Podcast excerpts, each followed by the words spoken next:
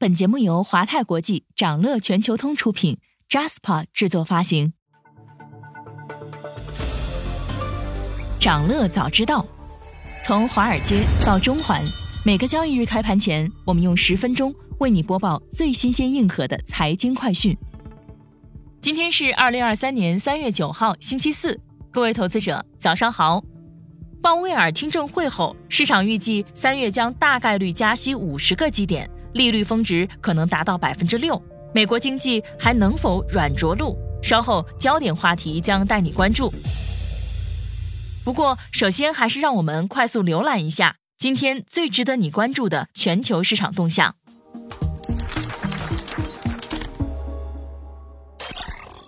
港股集体走低，TVB 母公司逆势上涨超过百分之八十。隔夜，美联储主席鲍威尔放鹰。引发港股三大指数集体走低。截至收盘，恒生指数下跌二点五三，科技指数下跌百分之三点二三，国际指数下跌百分之二点六八。盘面上呢，大型科技股集体下挫，汽车行业内卷加剧，汽车股大跌，汽车经销商股跟随走低，内险股、生物科技股、手游股、煤炭股、豪赌股、内房股和物管股等一齐下挫。重型基建股、电信股部分拉升上扬，因为进军直播电商领域，电视广播再度飙涨百分之八十五。邵氏兄弟控股、英皇文化产业分别飙升百分之三百一十八和百分之九十三点一八，在弱势行情中表现尤其亮眼。分析指出，虽然市场表现并不能让投资者满意，但是中国经济将步入复苏阶段。根据彭博预测数据，恒生指数二零二三年的 EPS 在二零二二年十二月底大幅上修，业绩回升趋势明显。随着宏观经济企稳迹象的逐步增多，港股未来盈利有望进一步上调。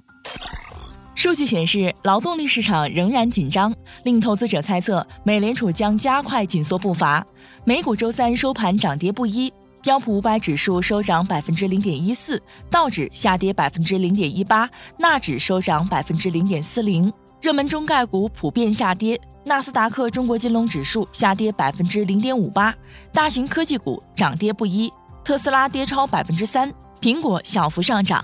标普五百指数的十一个板块多数收涨，其中房地产板块上涨百分之一点三二，领跑；能源板块下跌百分之一点零二，表现最差。美国小非农 ADP 就业人数超过市场预期。美国二月 ADP 就业人数增加二十四点二万人，预期二十万人。其中，私营部门就业岗位增加了二十四点二万个，工资增长仍然居高不下。就业人数增长最多的部门是休闲酒店业，当月增长了八点三万人。美国二手车价格再度加快上涨，今年二月。作为通胀上涨领先指标的美国二手车价值指数，比一月上涨了百分之四点三，为二零二一年十月以来最大的月度涨幅，也创下了从二零零九年二月以来十四年间二月的最大涨幅。Salesforce 引入 ChatGPT，深耕客户关系管理 CRM 的云服务巨头 Salesforce 表示，将发布爱因斯坦 GPT。把 Open AI 的生成式 AI 技术整合到他们现有爱因斯坦机器人上，帮助企业销售人员、客户服务专员和市场营销人员更高效地完成工作，协助提升企业的客户满意度。推特有望在二季度实现现金流平衡。马斯克再次强调，推特的负债水平非常高，每年需要花费大约十五亿美元来偿还债务。这一数字大概相当于公司目前的现金消耗率。尽管推特受到了如此多的关注，但他赚的钱却少得令人吃惊。比亚迪计划大举进军纯电商用车市场，未来三年，比亚迪计划在中国、欧洲和日本等市场推广新的商用车车型。公司已经为商用车部门制定了截至二零二五年的超过两百亿美元的预算，主要支出计划用于产品开发和扩大产能。想了解更多新鲜资讯，与牛人探讨投资干货，欢迎进入掌乐全球通 App。掌乐全球通是华泰国际旗下自主研发的一站式财富管理平台，为全球华人投资者提供港美 A 股及新加坡市场的股票交易、公募基金、ETF、保险、智能投顾等多元化金融产品及服务。点击节目 show notes 中的链接，现在就一键直达掌乐全球通。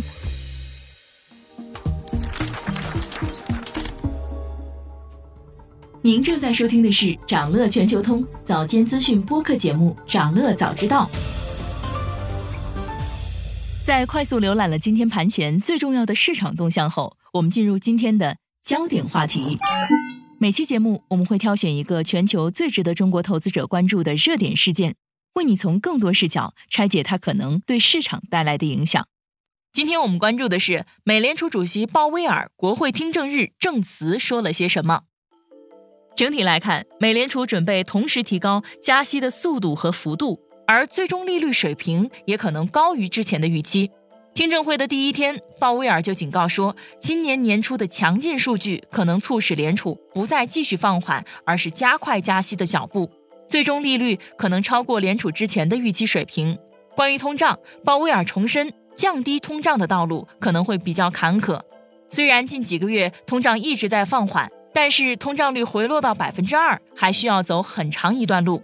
如果整体数据显示有必要加快货币紧缩，联储将提高加息的速度，并在一段时间内保持限制性的货币政策立场，用来恢复稳定的价格。而目前联储的最高侧重点就是运用货币政策来实现百分之二的通胀目标，锚定长期通胀预期。鲍威尔表示，美联储未来的政策制定行动将在很大程度上取决于三个重要的通胀领域变动：商品、住房和更广泛的服务部门。在商品方面，联储需要让已经开始的通胀下降继续下去；在住房方面，联储需要时间传递紧缩的影响，滞后的数据将很快反映在正签署的价格较低的新租约上。说到服务业，鲍威尔表示，我们将非常仔细地观察。虽然核心商品部门的通胀已经下降，然而一项关键的通胀指标——住房以外的核心通胀服务几乎没有放缓的迹象。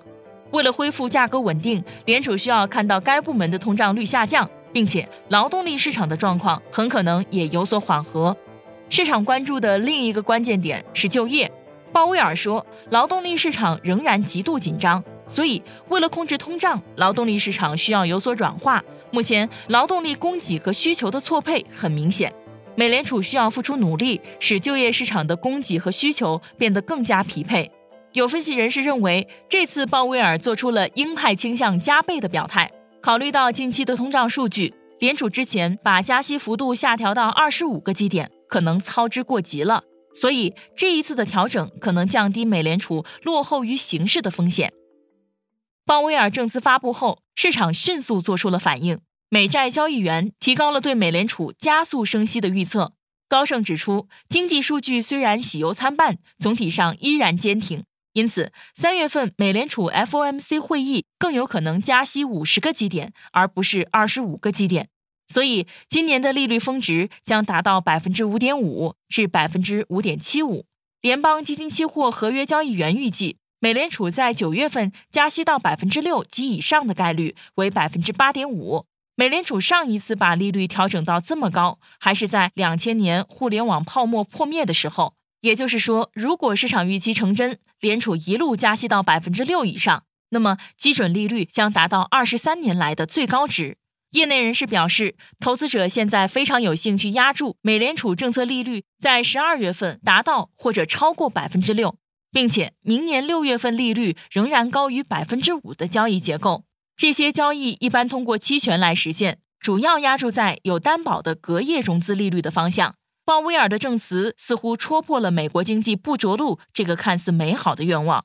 备受关注的两年期和十年期国债收益率之间的倒挂幅度，也从1981年以来首次超过了一百基点。而在1981年，当时的美联储主席就曾经表示，准备以长期衰退为代价，用加息来击败通胀。全球对冲基金新王格里芬表示：“我们已经为衰退到来做好了准备，经济衰退将会到来。”高通胀折磨着美国人，美联储有必要进一步加息，但美联储在加息方面可以对抗通胀的能力有限，就好像拿一把钝刀做外科手术。值得一提的是，格里芬曾经在2020就预测美股将与猖獗的通货膨胀做斗争。一位美国固定收益策略主管称，未来几个月，在美联储更高更久的货币政策立场下，投资者将普遍减持公司债务，转向国债等无风险资产。此外，增加对大宗商品敞口也是一种借助全球经济趋势对抗通胀的方式。今天还有这些即将发生的日程值得你关注：美国将公布二月挑战者企业裁员人数，上周初请失业金人数；美国总统拜登将公布二零二四财年政府预算。财报方面，甲骨文、京东、Gap 将公布业绩。想了解更多新鲜资讯，与牛人探讨投资干货，现在就点击节目 show notes 中的链接，进入掌乐全球通 app。以上就是今天掌乐全球通、掌乐早知道的全部内容，期待为你带来醒目的一天。祝您在投资中有所斩获，我们明早再见。